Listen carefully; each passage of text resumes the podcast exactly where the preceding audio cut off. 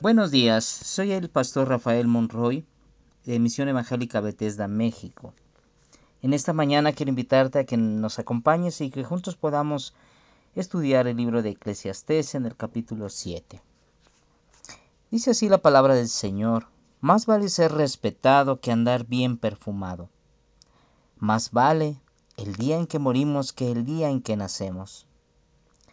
Más vale ir a un entierro que a una fiesta pues nos hace bien recordar que algún día moriremos. Más vale llorar que reír, el llanto nos hace madurar. En un funeral, los labios saben cómo portarse, pero los tontos solo se rían y hacen chistes. Más vale una reprensión de sabios que una alabanza de tontos.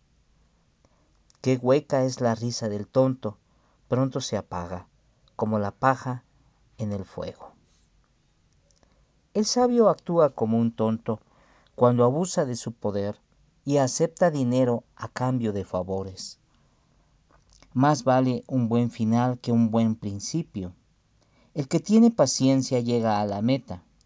El orgulloso habla mucho pero no logra nada. Si ya enojarse es malo, guardar rencor es peor. Hay quienes se quejan de que todo tiempo, de que todo tiempo pasado fue mejor pero esas quejas no demuestran mucha sabiduría. En esta vida, ser sabio es bueno, pero ser sabio y rico es mejor. La sabiduría protege y el dinero también, pero la sabiduría nos permite llegar a viejos. Fíjate en lo que Dios ha hecho y verás que nadie puede enderezar lo que Él ha torcido. Por eso cuando vengan los buenos tiempos, disfrútalos. Pero cuando lleguen los tiempos malos, ponte a pensar que todo viene de Dios y que, y que nunca sabemos lo que nos espera. En esta vida sin sentido que me ha tocado vivir, he visto lo siguiente. Hay gente buena, gente por su bondad acaba en la ruina, y hay gente malvada que a pesar de su maldad vive muchos años. Yo creo que no hay que exagerar, ni tan bueno ni tan sabio que acabes en la ruina, ni tan malo ni tan tonto que mueras antes de tiempo. No te vayas a los extremos. Respeta a Dios y todo te saldrá bien. Una ciudad está mejor protegida con la sabiduría de un hombre sabio que con la fuerza de diez gobernantes. Sin embargo, no hay en este mundo nadie tan bueno que siempre haga el bien y nunca peque. No hagas caso de los chismes y así no sabrás cuando tu empleado hable mal de ti.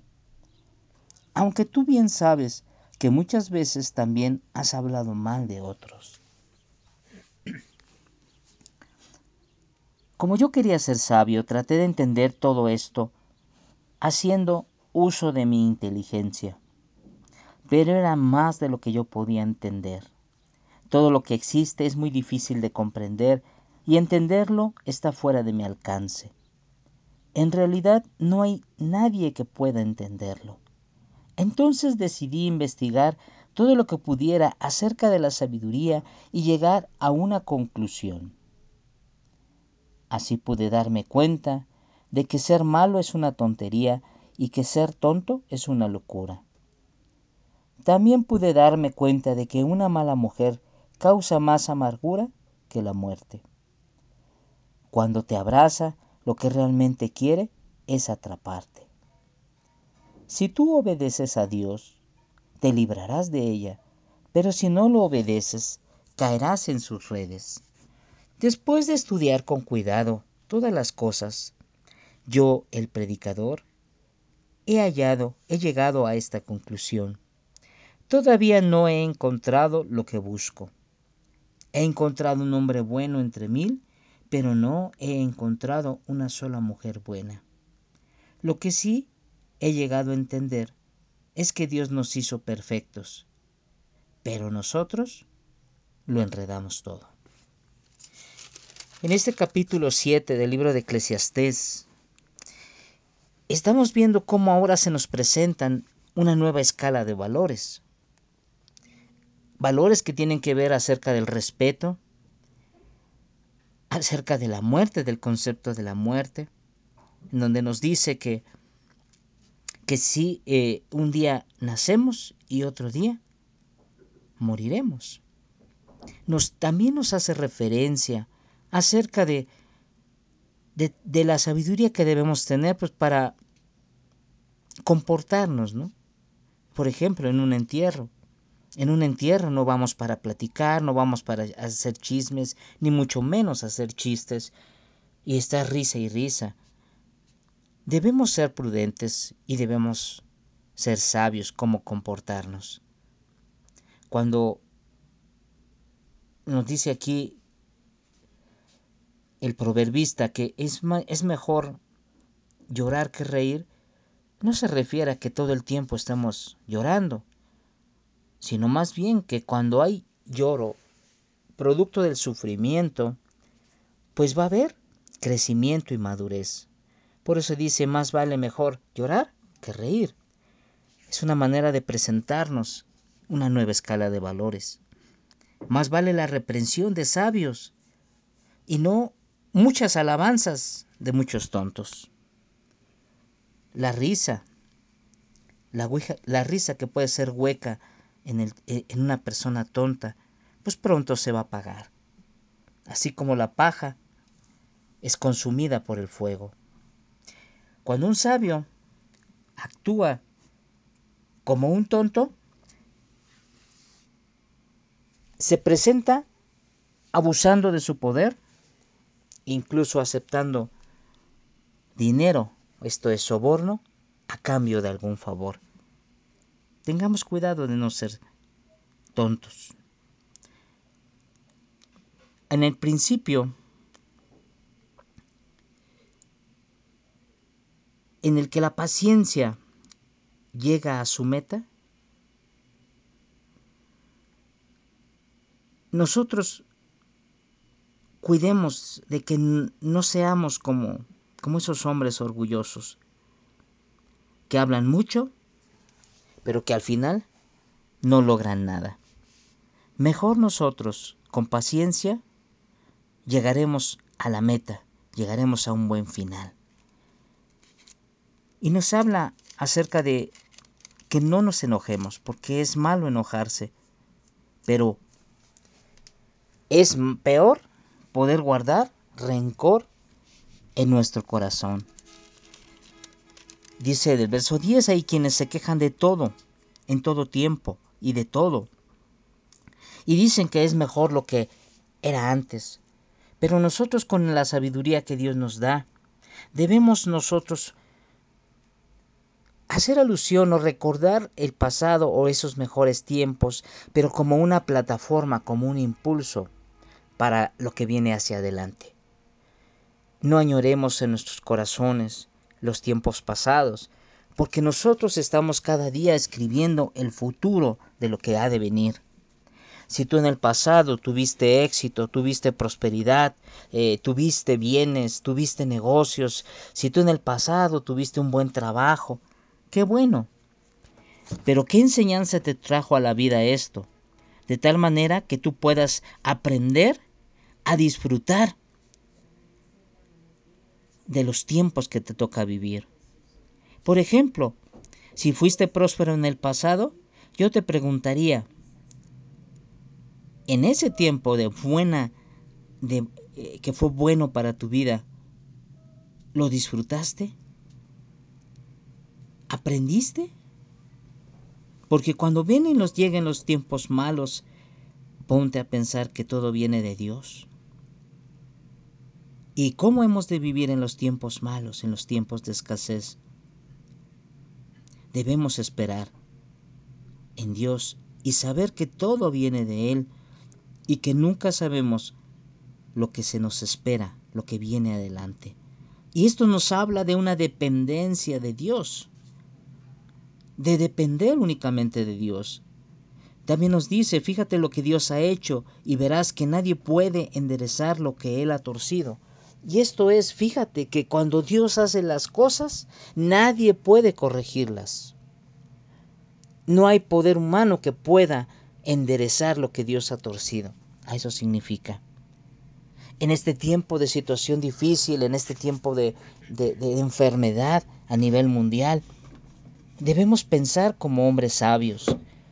Si esta enfermedad es resultado de lo que Dios ha mandado, ¿quiénes somos tú y yo para querer enderezar, para poder sanar a todo el mundo de, esta enfermedad o librarlos de esta enfermedad? Solamente tú y yo lo que tenemos que hacer es obedecer, buscar a Dios. Y el Señor nos ha estado instando y nos ha estado invitando a que nosotros nos arrepintamos de nuestros pecados, clamemos a Él, volvamos nuestro corazón a Dios. Y Él dice que sanará nuestra tierra. ¿Quién la va a sanar? Él.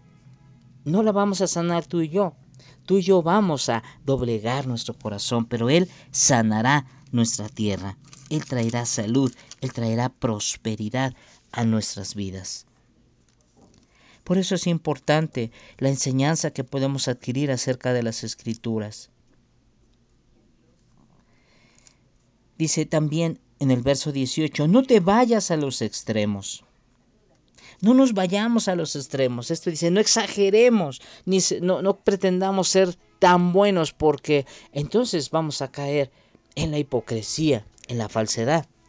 Al pretender ser demasiado buenos o vivir como gente demasiado buena, vamos a, vamos a caer en una, en una falsedad. Eso fue un error que vivieron los fariseos. Tengamos cuidado, tengamos amor, tengamos eh, el, el deseo de hacer el bien y de vivir correctamente. Pero no exageremos, no podemos exagerar. Al final Dios conoce nuestro corazón y nuestra condición. Y recordemos algo importante, que no hay nadie que pueda ser completamente bueno en este mundo. Por eso respetemos a Dios, busquemos a Dios, amemos a Dios y todo nos saldrá bien, porque Él irá de la mano con nosotros. Una ciudad, dice, está mejor protegida con la sabiduría de un hombre, de un solo hombre sabio,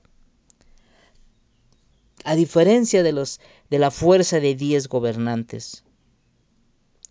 Pero sin embargo, dice aquí, no hay en este mundo nadie tan bueno que siempre haga el bien y nunca peque, lo que acabamos de explicar. No hagamos caso de los chismes y así no sabremos lo que, lo que otros hablen de mal de nosotros.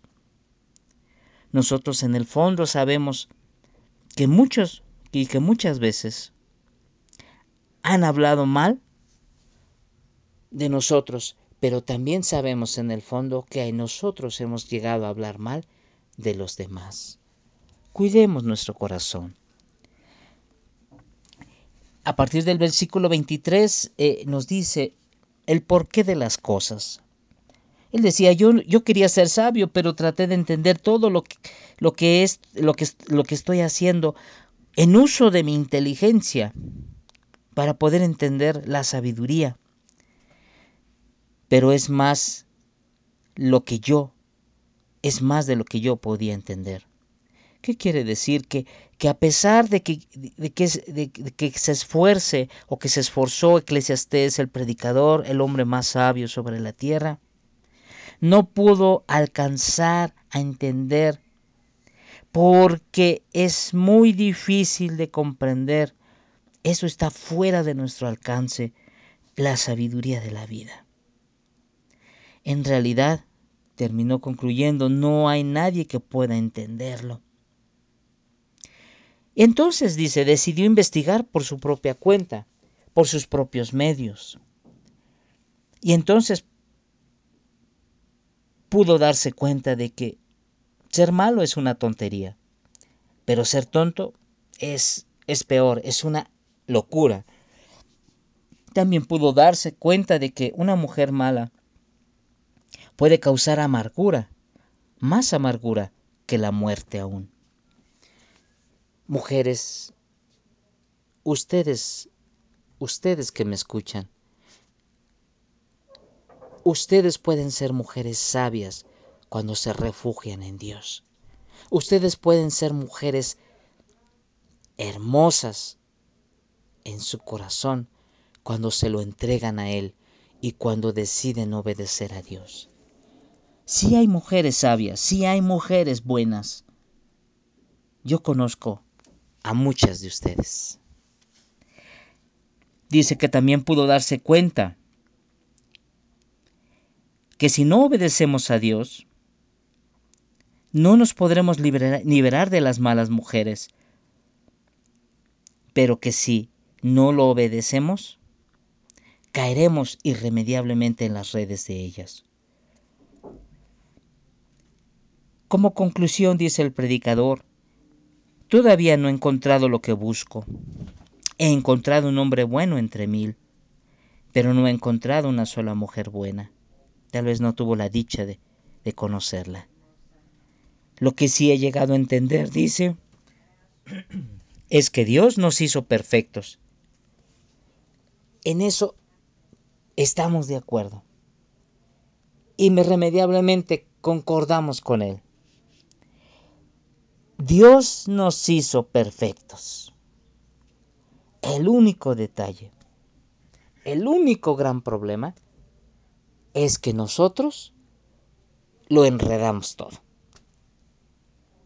Esa sería nuestra conclusión. Dios hace las cosas perfectas, hermanos, pero nosotros como seres humanos echamos a perder la gran obra de Dios.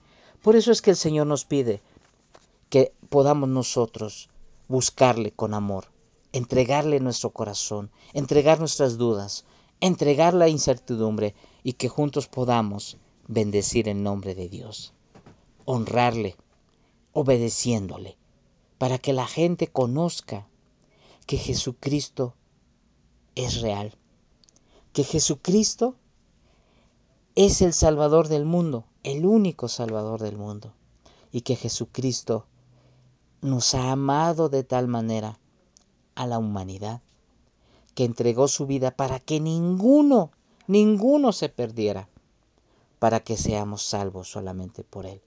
Porque nosotros, aunque éramos perfectos, porque así fuimos creados por Dios, nosotros, por el pecado que abunda en nosotros, echamos a perder su obra. Por eso el Señor nos manda y nos pide que nosotros busquemos el arrepentimiento, la confesión de pecados, el apartarnos de los pecados. Y entonces podemos honrar a Dios. Hermanos, que el Señor te bendiga, que el Señor te guarde y que haga que en este día el Señor traiga la paz de nuestro Señor Jesucristo a tu vida. Y damos gracias al Padre por esta grande bendición de su palabra. Dios te bendiga, hermano.